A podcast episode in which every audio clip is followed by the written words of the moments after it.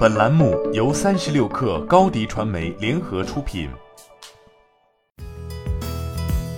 本文来自微信公众号“运营研究社”，作者于丽妍。四月二十七号早十点，网易云音乐官博突然发帖称，国内在线音乐已艰难至此，就不要把功夫下在斜斜道上了，并艾特了包括腾讯音乐、QQ 音乐、酷我音乐、酷狗音乐等产品，矛头直指腾讯系音乐平台。在网易云音乐长达几页的控诉长图文中，主要列举了两种腾讯系音乐存在的不正当竞争行为：一方面，网易云音乐指责 QQ 音乐盗播作品；另一方面，网易云音乐指责腾讯系音乐平台存在抄袭行为。抄袭内容主要包括网易云音乐的视觉设计、产品功能、创新机制等。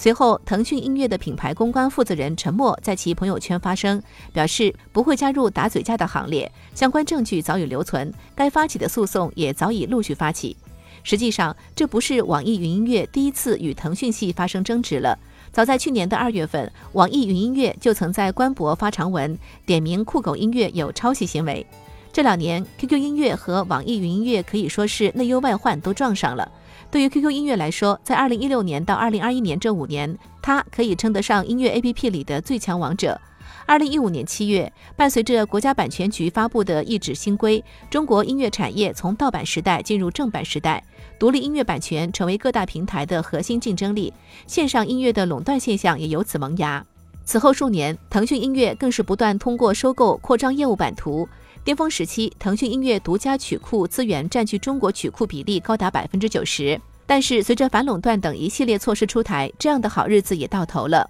财报显示，二零二一年第四季度，腾讯音乐营收七十六点一亿，同比下降百分之八点七，净利润更是只有五点三六亿，和二零二零年四季度的十二亿相比，一半都不到。如果说腾讯因为利润下降而感到焦虑，还没有盈利的网易云就更好不到哪里去了。网易面临的问题有三点。首先，持续亏损；其次，伴随着持续亏损，网易云的成本还在不断攀升；最后，即使没有垄断，但音乐领域的头部效应仍然显著。